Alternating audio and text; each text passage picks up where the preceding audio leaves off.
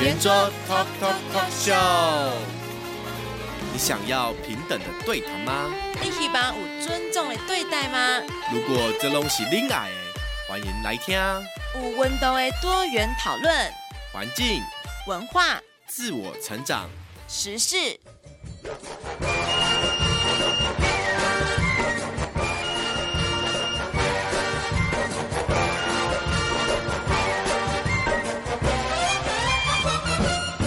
圆桌 Talk Talk Talk Show。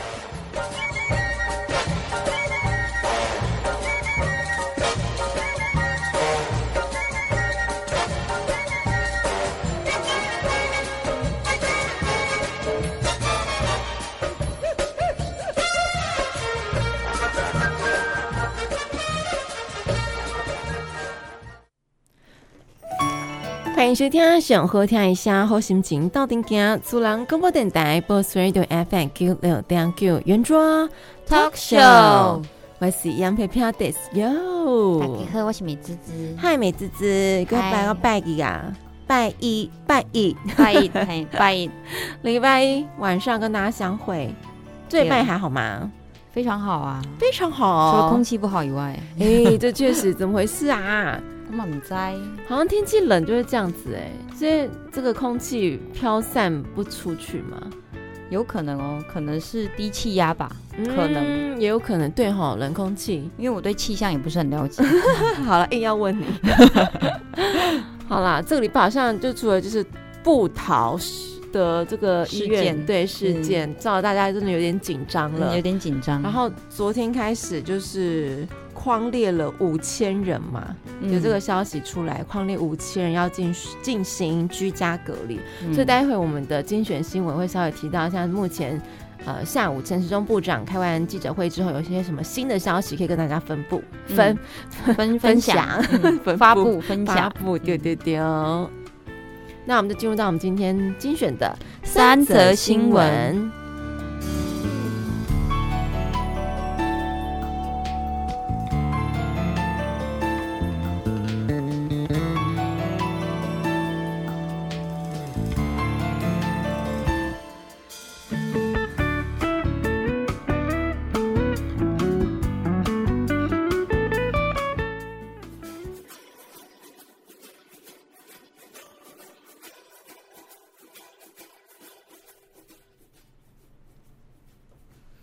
的，那现在为大家带来的第一则新闻是 COVID-19 新冠肺炎，日常生活可分为九大感染风险等级。哦哟，避免群聚是关键。嗯，全球疫情丝毫没有减缓的趋势，在这一两周内呢，突破了有一亿人的感染。那台湾在这波感染浪潮也是深受其害，尤其是刚刚提到的那个布桃的群聚事件。嗯，对对。那现在疫情如此的紧绷，公共场合到底能不能去呢？其实，美国德州德克萨斯医学会曾经针对日常生活中不同的行为列出不同的感染风险，可让民众作为参考。那我们就先来分享一下低等级的，哦、低等级的区域，等级一就等级最低的，嗯、就是拆邮件。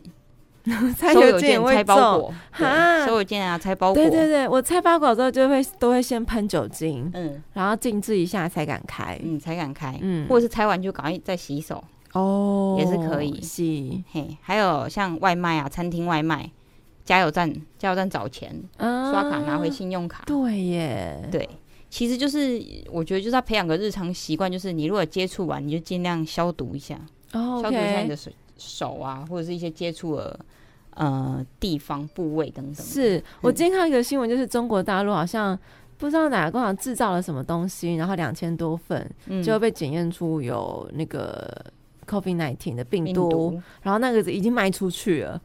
所以这是什么东西？你忘记了？对，我不知道什么东西，但在那应该在中国大陆里面了。哦，在中国大陆里面内销内销的部分，嗯，只是觉得哈这样也会中。对啊，那就表示说可能生产线上的员工他本来可能就有染疫，所以他在生产的过程才造成了，就是因为他什么都摸了嘛，对，就是附着在上面上面了。哇哦，对啊。那其实还有像等级二的话，就是比等级再高一点的，就是打网球，还有露营。为什么只有打网球？其实我也不懂打羽球呢。对呀、啊，打羽球、打篮球、踢足球，都是有接触的啊。我不知道为什么特地特地指明了打网球。哎，这打网球，通常你们看打网球都会叫很大声，然后那就会口沫纷飞，就是几率比较高。那那打排球也会吗？打篮球很少人叫吧？打保龄球也会吧？打保龄球还会击掌哎。哦，击掌。而且打保龄球是室内，对不对？嗯，对不对？那到底为何啊？不知道。好吧。露营，我觉得露营，露营，露营哦，露营有点，有点，有点，我也是不太能理解。就是不止露营吧，就是你做任何的，只要在一起的活动，都应该都是可能中啊。嗯，也是啊。还是露营，因为它是因为。住在那个小帐篷里面哦，对，有可能，因为更因为把那个范围缩更小了嘛，也是哈，对，嗯，然后再来是中低风险的等级三，那这个就比较日常一点啦，例如说超市购物，或者是散步、跑步、骑脚踏车、高尔夫球，高尔夫球这我也不懂。为什么要特别指明高尔夫球？对，为什么特别指明？因为川普都去打高尔夫球嘛，硬要禁止他去做这个事情。川普立委当时怕小白球，所以叫川普不要去。对，有可能是针对他，那我们就不知道。但骑脚踏车我觉得还蛮合理的，因为骑脚踏车你那个手柄，你如果骑的是公共脚踏车，那个手柄就那个手把那个，对对对，手把，你你可能就会握到嘛。嗯哼，对啊。然后在等级四就是外宿，在饭店住两晚。或者是在医生的候诊室，哇，医生的候诊室，对，医生的候诊室，或者在公园，或者在别人家吃饭，或者是去图书馆或博物馆，那是每个地方其实都有可能啊。对，嗯，其实主要是住两晚，我觉得住两晚就会比较住两晚比较好避免，你就这时候就尽量不要出外旅 游，就住一晚，对，再住一晚。哎，这找的资料怎么那么闹啊？很很好笑啊，对，很好笑，很神经。我只能说，V 哥那些随便已经随便乱框列任何一种现象，对，又或者是他就是根据他们的习惯哦，毛科联，毛秀可怜啊，是，好啊，啊，然后再来中度风险的，就是参加聚会啊。这这国内也一直在宣导，尽量避免群聚嘛。是、uh，huh. 然后或者是商场购物啊，shopping，对他们就是也是规定的，大概什么一个礼拜只能出去一次。对啊，对啊，采购比较嗯比较比较在国内也适用一点。然后在等级六是在办公大楼工作，嗯、我觉得在办公大楼工作应该指的是那种有中央空调，就整栋楼都是办公大楼的那一种。但为什么只挑礼拜六日？没有，不是礼拜六，我说等级六，等级六，反正有什么那么奇怪的限制啊？没有，没有，没有，不是礼拜六，就平常日啊，上班为什么礼拜六日还要去，对吧？不用，而且礼拜六日人也比较少，心想说怎么会这样会比较重嘛？对啊，然后还有去等级游泳池，OK，你你等级六也游泳池，嘿，游泳池算算高风险，对，游泳池也是算高风险。嗯，再来就中高风险的等级七喽，OK，出席婚礼。葬礼，到餐厅吃饭，搭飞机，uh huh. 然后跟朋友，你知道，握手跟拥抱还有亲亲，没有啦，跟朋友不会亲亲，就跟朋友亲亲。有些人不是会亲脸颊吗？对啊，外国人会，外国人会对，所以那种可能也会可能也会对，对禁忌就是尽量拱手，像古代人一样拱手，是拱手相敬就好。嗯，再来就最高风险的，吃自助餐 buffet 啊。还有就是去健身房，uh huh. 还有去电影院，怪不得电影院去年 COVID nineteen 刚爆刚爆发的时候，电影院马上就是要关闭，对，关闭就是超高风险的电影院。嘿.对啊，然后还有最高等级的等级九，就是大型演唱会.还有酒吧，演唱会，对，酒吧，嗯哼、uh，huh. 酒吧我觉得在台湾可能风气就比较还好，但大型演唱会在台湾就会风气稍微再盛一点。之前那个。五月天呐、啊，办演唱会不就有不就有人自己自爆？哎、呃，我这种居家隔离，然后第几天跑出来，什么之类的，就比较有感染的一个风险。嗯，对。那大概大概就是以上这九个等级啦。那明那听众朋友就可以关注一下，主要是尽量待在家里啦。对，因为听起来就是户外任何活动都不能够去参与了。对，唯独待在家里最安全。对。避免群聚，哦，对啦，这是以美国这样子已经这么严重的情况，给我们做一个借鉴了。对，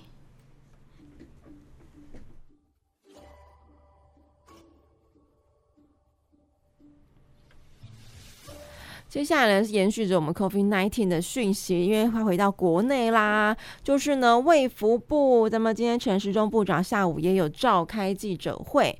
那针对这个卫福部立桃园医院群聚感染的扩大，那其实有一些部分的民间企业已经宣布要实施分区上班或是在家上班这些对应措施。那部分的地方政府也宣布，境内的大型聚集会全数取消或者是延期。嗯，那因为陈时中部长要表示说，疫情还没到非常严峻到中央下禁令的阶段，所以有一些那些民间企业自己的一些反应作为是 OK 的，那也是尊重。那么因为最新的话，应该就是昨天出现的案例八八九跟八九零，他们两个被讲出来的时候是没有告知大家他是哪里的人。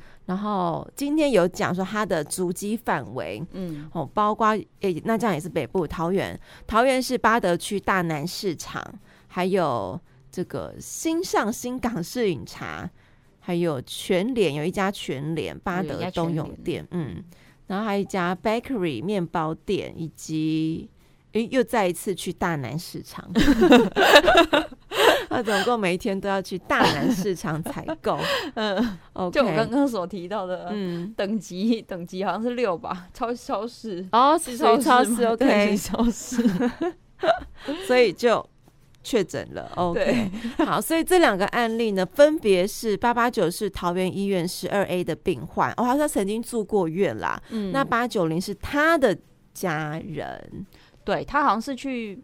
陪伴吧，还是探探视，然后、就是哦、有在医院出没过，对了，结果就是好像现在也是变成案例之一了。哎呀呀，所以这个呃不逃呢群聚感染已经散播到家户跟社区，目前已经累计早够哎啦十五个人确诊了。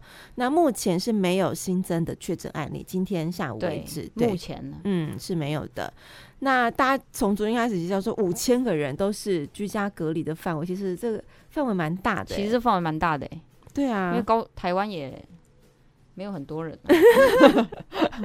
对，尤其以如果是以那个区域，比如说桃园、台北区，五千个人就不能出门，然后不能去上班，嗯，那影响层面其实应该是蛮大的。对啊，你身边有这样子的朋友出现吗？没有，我好像也没有。对。那这个部分就是桃园的桃园市也宣布，就是学校的寒假客服营队是全部取消，高中毕业旅行是延期，但是目前是也没有改变那个开学时间的，嗯，因为可能还是如常，对，还是目前是如常的。嗯、那因为因为可能寒假啦，所以那个学生的部分，大家有稍微稍微做一些呃这样子的措施。那目前也还没有升级八大场所或者是秋冬方案的防疫层级。哦，这是目前中央的一个回应。嗯，那有些人就说，如果我现在还没有收到通知，是否要居家隔离？他的回应是说，请暂时不要离开家里，等候卫生人员通知。嗯，所以如果是曾经在一月六号到十九号医院感染的回溯对象，包括出院的病患，还有你曾经跟他住过一起的人，或者你曾经去医院陪。陪伴这个患者，或是也跟他住过的人，或者是按八八九就医的时候相关接触者，他们现在还在追踪。所以就是，如果近期有去桃园的人，就要特别留意这个部分了。对啊，注意自身安全。嗯，对，因为这次传染的起源还没有一个明确的，中央还没有发布一个明确的根据嘛，欸、还还不知道是为什么。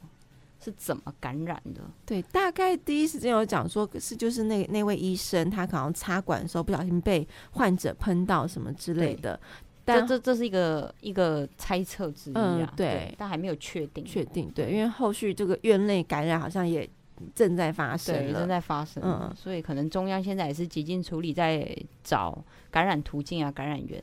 对，所以现在也是没有没有封国，也没有锁城市，然后院、嗯、医院也没有锁。因为我看最近蛮多新闻都在吵说，之前那个 SARS 去封了那个和平医院，嗯，然后造成里面院内啊交叉感染，很多医护人员好像有七名吧死亡，然后十多人受到感染，嗯，所以大家这几天也是在讨论这件事情。嗯、但主要 SARS 那时候。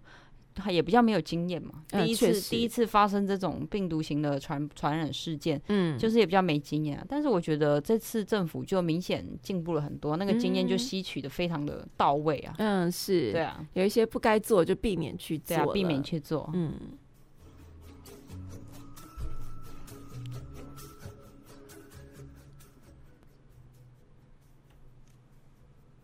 好的，那现在要为大家带来的第三则新闻就是菜市场要盖核能，不是核能，嗯、那个就是菜市场，不是核能，我讲唔对，真的吓死人了啦！拍谁 拍谁，拍谁拍谁，我我我一兴奋一紧张说错，菜市场要盖太阳能的屋顶了。OK，是太阳能，太阳能不是核能，不好意思，我刚口误，太太激动，太激动了。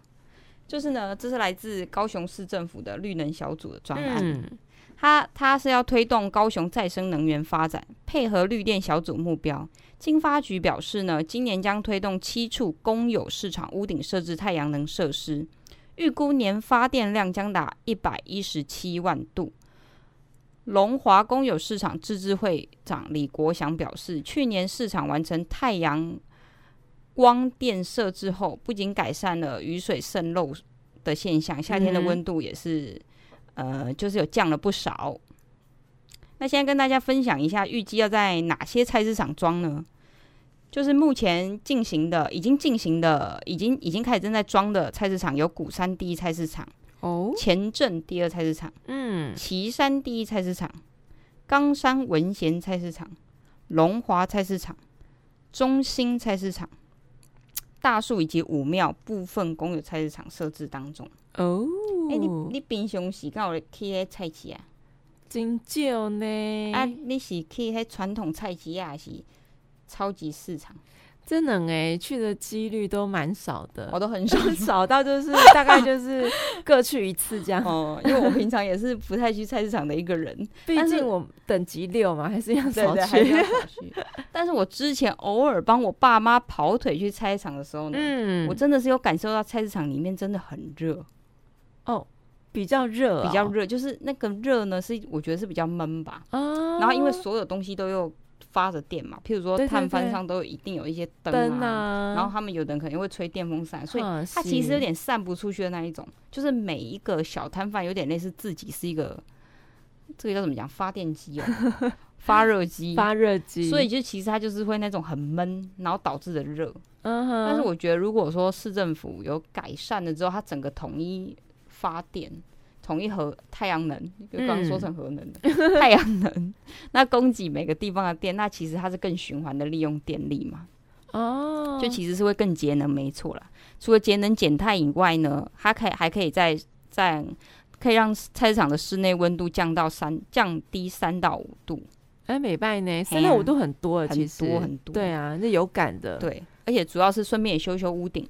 OK，屋顶就可以预预漏防水，好嘛，行哈，对不对？一举二 用，一举二用，整个就是那句话怎么说来着？蒙拉甘塞口，刚哎，那安内用哦，蒙拉甘塞口，一缸里，一缸里高，蒙拉甘塞口。好，所以呢，我们的这个公公有菜市场呢，会有一点点这样子的反省。我们的公有菜市场要 fashion 了，是啊，我觉得这样是好的一个发展。对。然后紧接下来送大家一首歌，让大家休息一下。这首歌呢，来自美滋滋点播的万方来带来的《猜心》。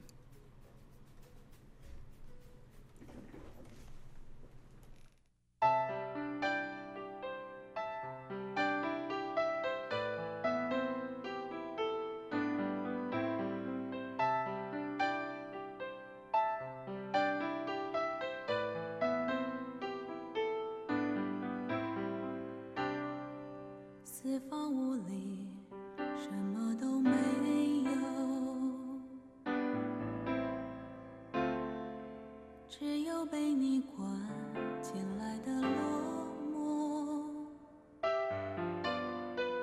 你在墙角独坐心情的起落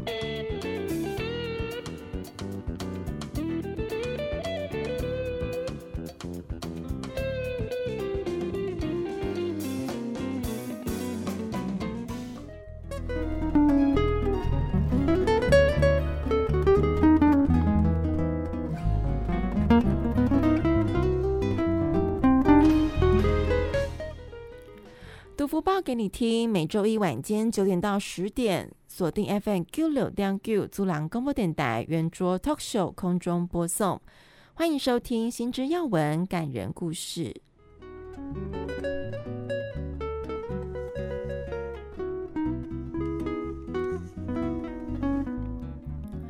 为了因应新冠疫情造成的经济冲击，全球各国呢纷纷推出了大规模的财政措施，借此推升经济的复苏。像是呢，国际货币基金的研究则发现，各国挹注资金的方向出现了差异。欧盟的刺激方案在减少温室气体排放方面的表现，胜过于日本跟中国大陆这些亚洲国家。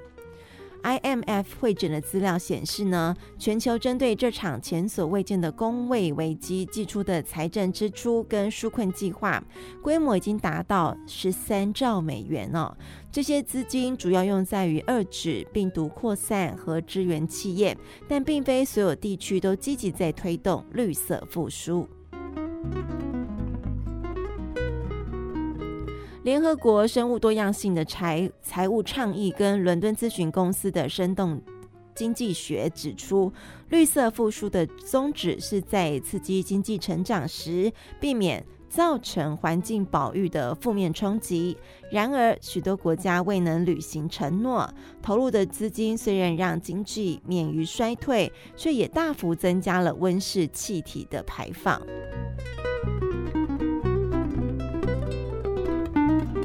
像是日本为了振兴汽车产业，对于使用化石燃料的车辆提供补助，这些车辆的销售改善了，缓解业者的财务状况，但也代表了废气的排放增加。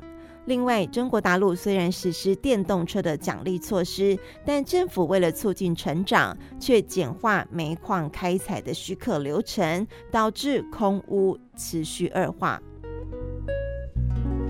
相较之下呢，欧洲当局设法支持经济成长跟产业复苏时，把去碳视作是重要的一环。例如，英国的绿色工业革命计划就采购了数千辆零排放的公车，也正推动增加自行车道的方案。不仅如此，英国也开始检讨交通系统，避免与运输相关的废气排放随着经济复苏来升高哦。此外呢，英国也把振兴经济的资金用于离岸风力发电的设施，目标是在二零三零年的时候，所有住家的电力都来自再生能源。法国政府协助企业纾困时，也提出环保要求。法国呢，拨发纾困资金给法荷航空集团，条件就是必须采用温室气体排放量较低的机型。专家表示啊，为了遏制疫情扩散，各国采取封锁、隔离这些措施，经济活动因此停摆。这个情况让化石燃料的需求也大幅下滑，更是让碳的排放量降低了。像是印度为例子。严重的空污形成的烟雾，让许多地区的民众没办法看见远方的喜马拉雅山。但在印度锁国之后，空气品质显著的提升，山脉也再一次出现在民众的视线当中了。国际研究组织全球碳计划的数据，去年燃烧化石燃料的碳排放量比二零一九年减少了百分之七，降幅是有记录以来是最大的。然而，这种情况不热不容乐观，因为温室气体减少并非源自基本面的变化。一旦经济活动恢复到疫情前的水准，碳的排放量就会更加的增加了。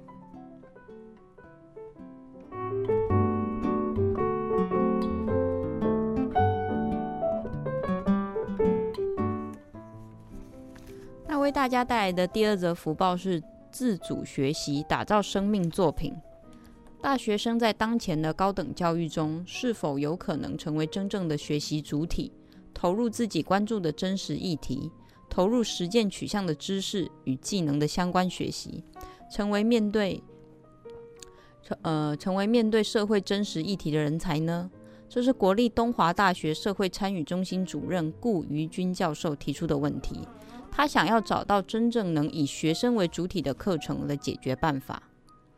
由于现今大学的学习制度可以说是以学门为主体，以及学门的知识范畴框架住学生的学习内容，并且伴随着以学期为主体，学期的长度成为学生学习速度的想象，结果导致学习制度只是传递建立好的知识。以其内容与过程早已被完成，学生很难从中获得自主学习的乐趣。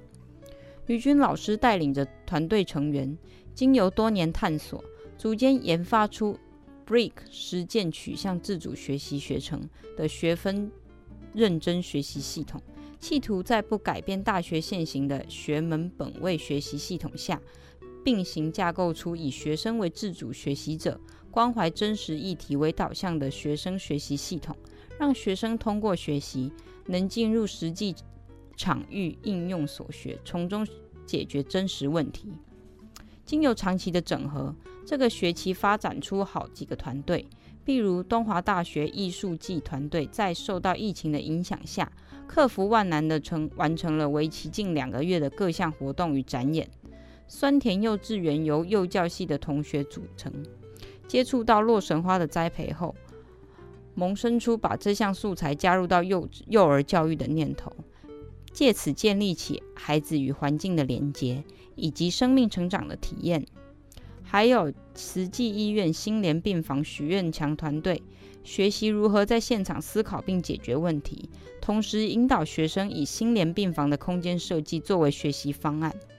同学因而有个守望相树的设计，一棵大树的掌形树叶由生活在心连病房的人按照自己的手型形状剪裁而成，然后书写心愿并粘贴在树上。让许愿墙能传递对生命的关爱与温暖。于军老师通过带领东华学生在偏乡实现睦邻精神，将社区学习当作对象，让学生参与地区的改造工作。他说：“看着各个团队自信地分享其成果，无论遭遇困难或是尝试解决，其实之后回头一看，同学们会发现收获都在自身。只要愿意踏出去。”真的是一片海阔天空，而且会发现其实自己也没有那么渺渺小。将教学由课堂内延伸到课堂外，不仅能培育学生接地气的设计能与，还有人文素养，更能协助居民改善生活，让师生保有社会的关爱与使命。为生活带来改变的力量，携手建立比邻共好的生活圈。宇军老师将并将这种课程改革视作一项社会改革工程，希望不止从中促成学校文化的创新，更可以解决经济倡导经济导向带来的社会问题。Thank you.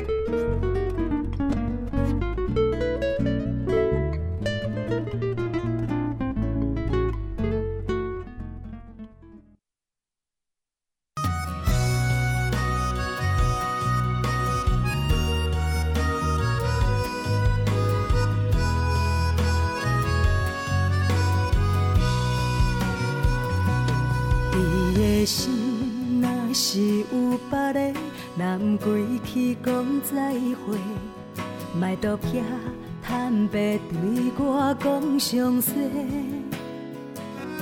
若注定的运命，你我无缘来作伙，犹原啊感谢曾经爱过。你的心若风吹，最后会来晓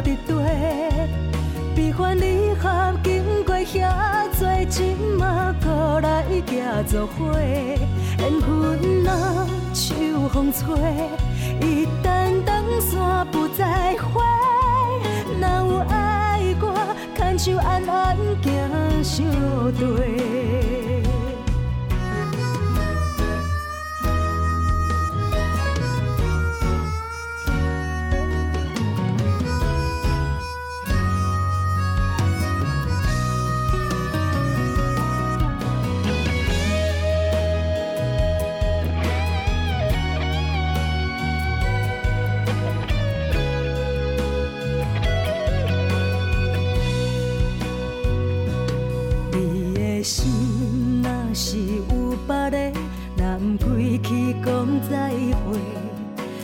撇坦白对我讲详细，若注定的运命，你我无缘来作伙，犹原那感谢曾经爱过。你的心若风吹，最后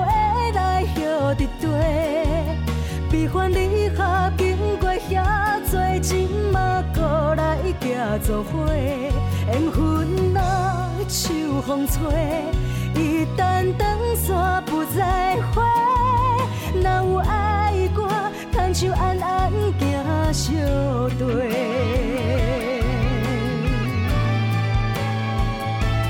你的心若风吹，最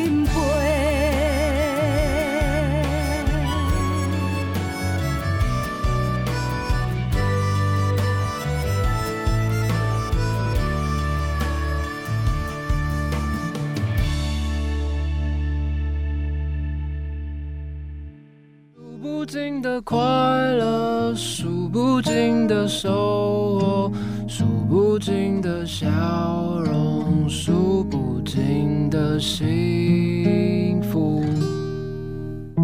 各位亲爱的听众朋友，你现在收听的是熊喝天海虾喝心情到顶家 FM 九六点九主人广播电台，我是陆广仲，耶、yeah。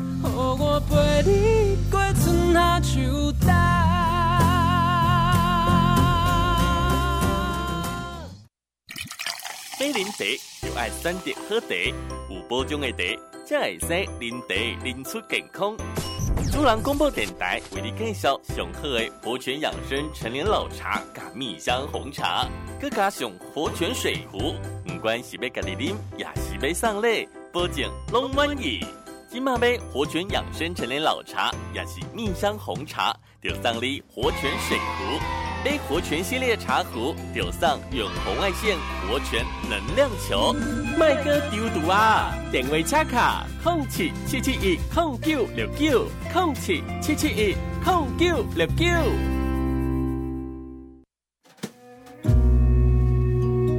今嘛你咧收听的是上好听的声，好心情到顶行 FM 九六点九主人广播电台。大家好，我是潘月云潘越云。你是你我，是我的主人。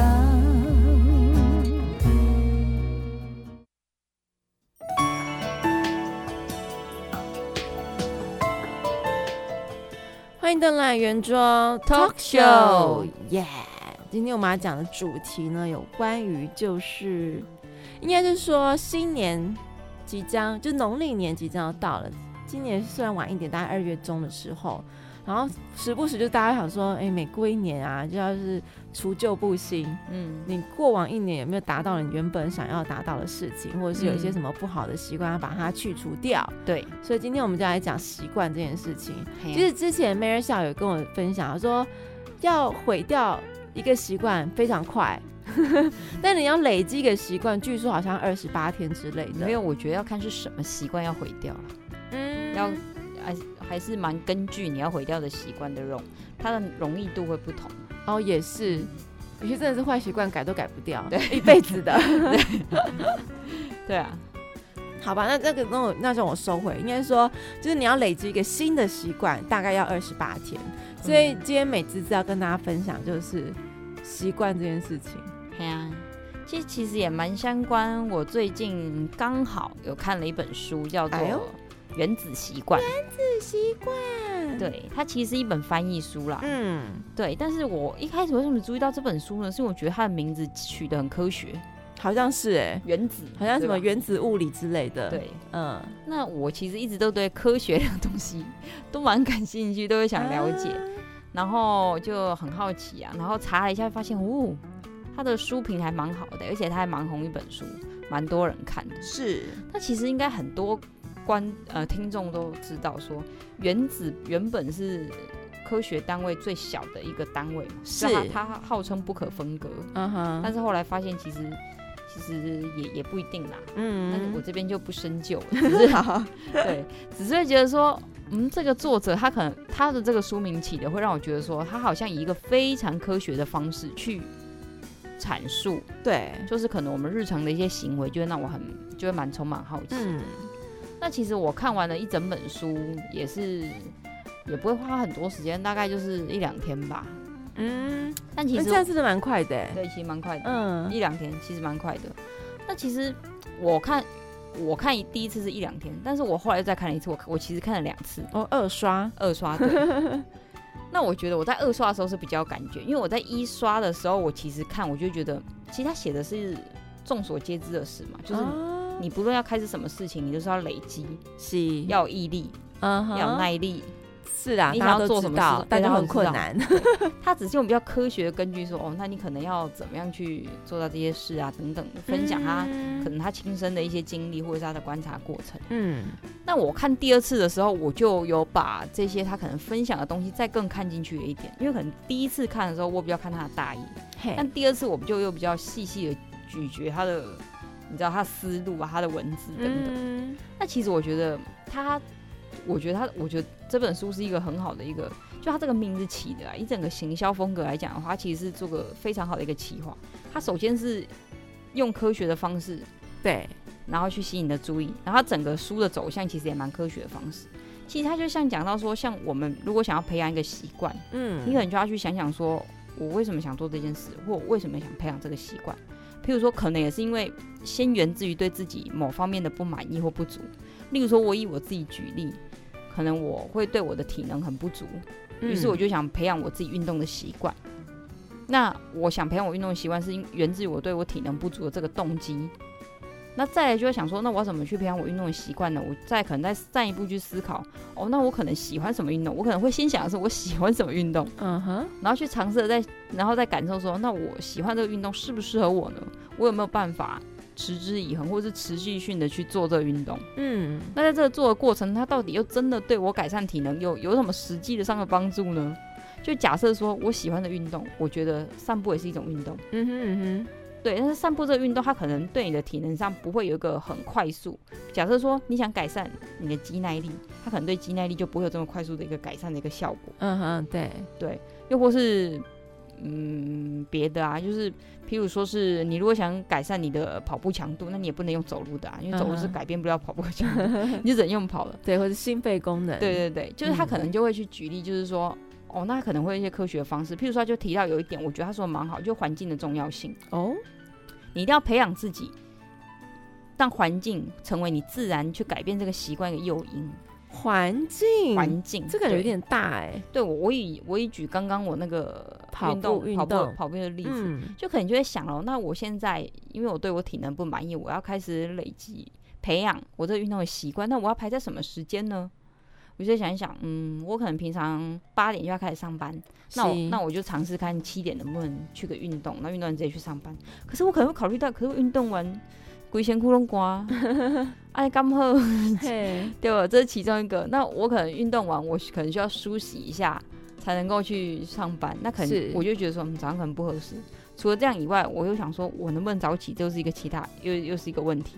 Uh huh. 所以这个环境，我想你就觉得，嗯，这个诱因不大，我没有办法早起，我也不想要全身运动完，穿着运动服，流着汗去上班，我不想。好，那就下班喽。下班应该可以了吧？因为下班就是没事啊，然后感觉时间又很 free，你想做什么就做什么。可是问题是，当你真的上了一天班下来，你就会觉得啊，我好累，我好累哦。我为什么要这样折磨自己？对，我先回去在 沙发上，我先回去看个电视，嗯，或者是我先去吃个饭。对，我休息一下，我再起来运动。然后你这饭就吃了，对，饭如果吃了，你会马上说，嗯，饭吃完不能马上运动，你就开始告诉自己，饭吃完不能马上运动，无法消化，无法消化。于是你大概又瘫坐一两个小时，然后一两个小时，今天这么晚了。嗯，我是就就到好了，睡睡醒时间了。对对对，明天好，我该洗洗睡。明天好了，我明天一下班一定就去。于是这样周而复始，周而复始，因为就养成了不运动的习惯。对啊，不运动的习惯 就是一个 the opposite way，也是一种培养，对，还是培养习惯。对，但是其实刚刚会举的那个例子，它就是比较顺心嘛，因为你心的当下就是啊，我想干嘛，我想干嘛我就去。哦，你没有说。讲的比较激呃强迫讲讲的比较激烈，你就是强迫自己，但也不是说强迫。作者意思可能就是说，你为了不要让这些懒惰的诱因发生在你身上，你就不要，譬如说你下班前你就先吃点点心，当然是在公司允许的情况下，公司允许上班时间可以进食的情况下，uh huh. 你就先吃点点心，然后让你下班的时候也不至于太饿，然后你就把体育服或者是运动服、运动服装、鞋子带去公司，一下班马上换上，马上换上，然后马上开始从事你所安排的活动或运动。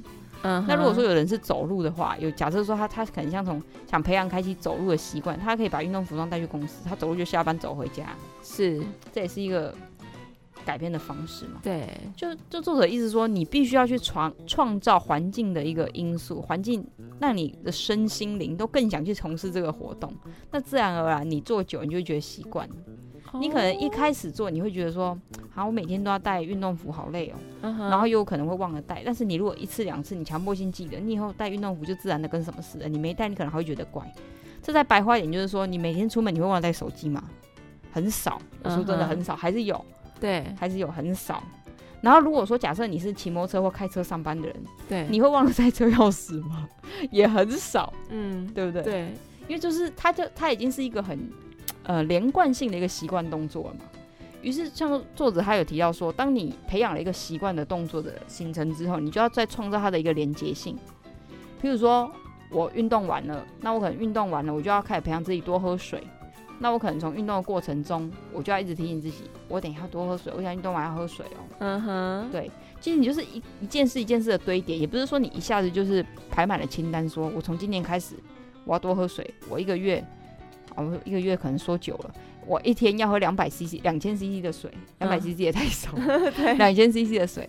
但是有的人是会用这种方法，他就是可能装了一罐两千 CC 就放在那边，然后就提醒自己说，我今天要把这罐喝完。嗯，一整罐，一天喝完，对，对，一天要喝完。但作者意思是说，我可以从每件事情培养一个连接性，譬如说我早上起来喝一口，喝一口水，那我可能喝的时候就告诉自己，我都喝了一口了，那我待会再过半个小时，我要再提醒自己再多喝一口啊。等等之类的，或者是我早上起来我都要喝咖啡，我喝咖啡之前我就先喝一杯水，或者是我喝喝完咖啡之后，我就提醒自己喝一杯水。这个算是帮自己设定一个一件任务嘛，然后让他一直去累积去做，对。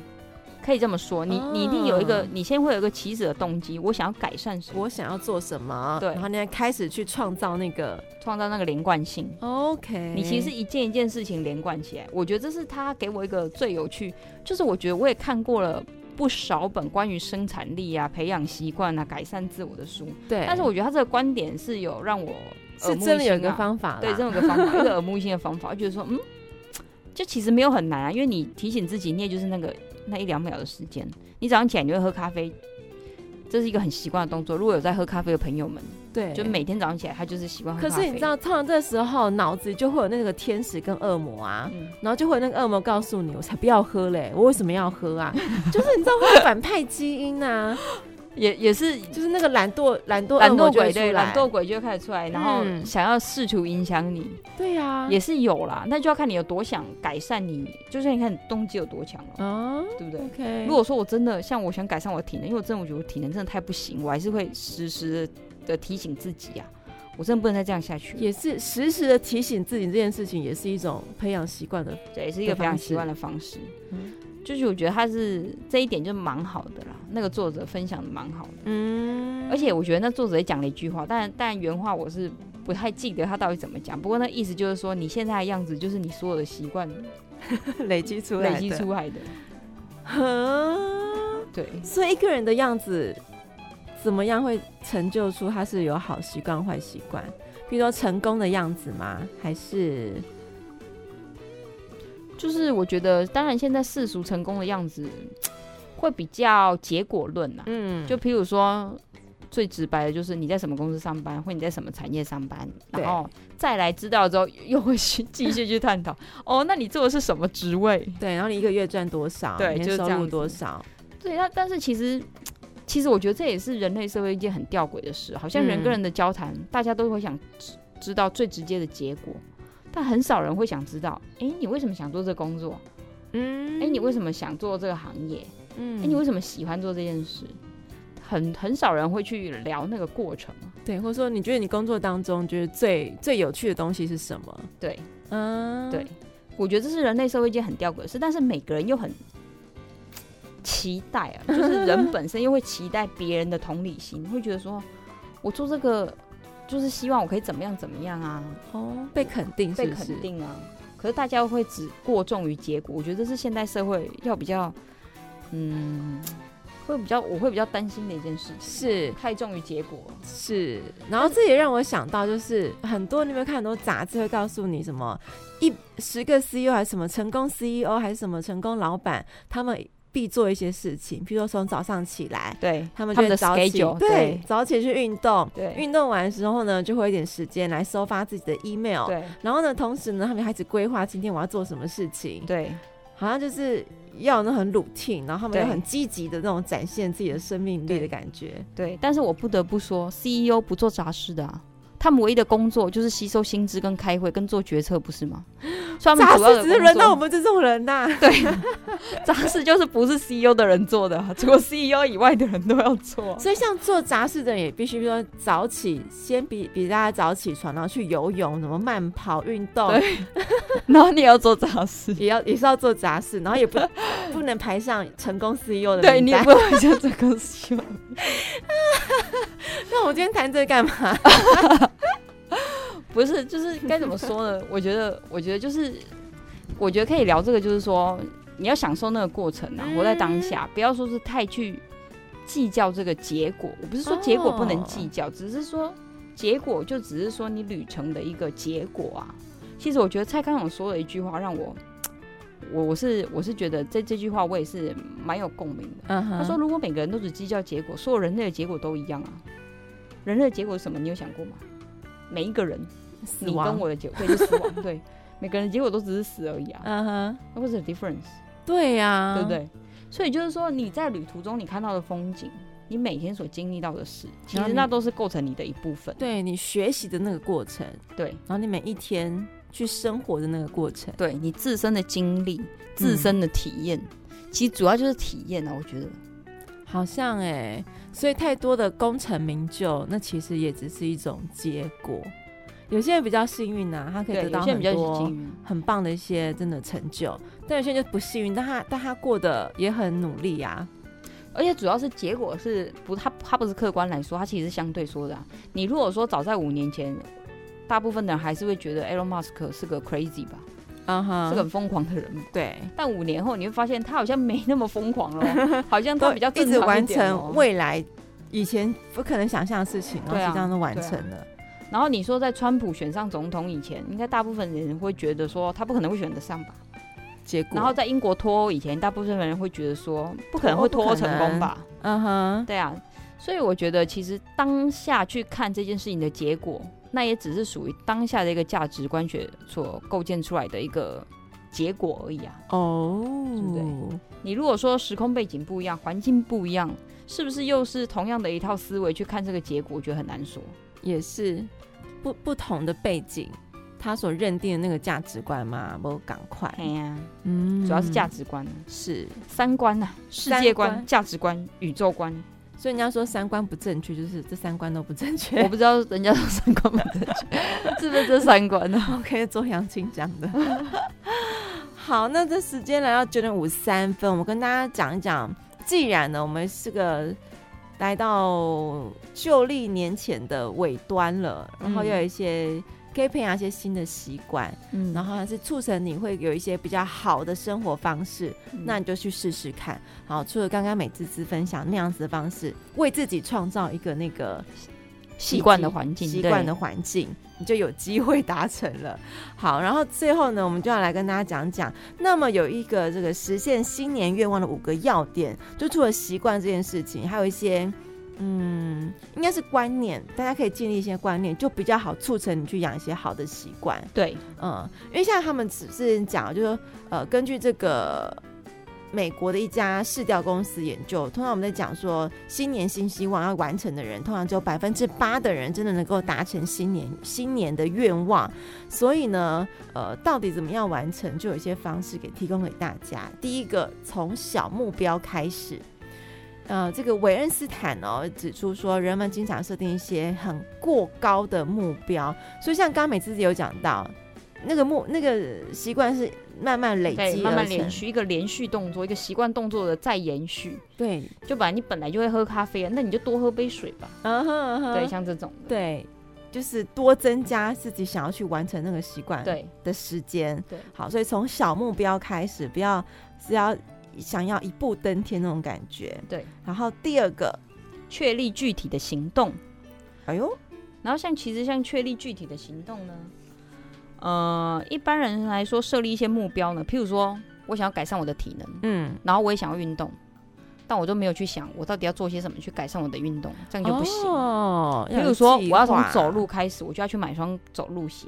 所以，因为买完走路鞋，然后也没有继续走，你就是买完走路鞋，这就是你已经营造那个环境哦，第一步了，第一步，然后怎么样到第二步？对，你就是要提醒自己我要走，或者是你就穿着走路鞋去上班，都好，都好。你看到他就想到他，我就是要走路。对，好，所以确立具体的行动，这也是要去搭建而成的。第三个，建立外部支援。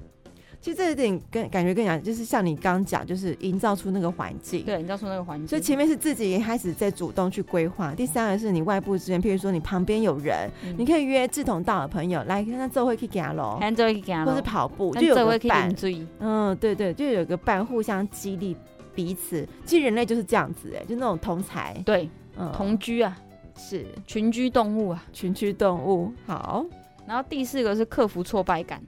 怎么克服啊？其实克服挫败感，我觉得挫败感就是一个心态的问题啊。你想要有一件事情有成果，基本上你不是做一一次它就会有成果。嘿，真的，你就是要持续一直有在做，有在做。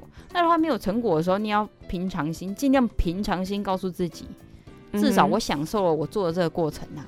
它只是暂时还没有成果，还没有结果而已啊。OK，那我持续走，我总是能够走到有结果的那个时候的。中午几刚练成功哎，哎，中午几刚，有有，你你你一定要相信。好，一定要相信。第五个呢，嗯、就是要全心全力的投入。对，其实也是呼应他每次讲，就是你一定要让自己。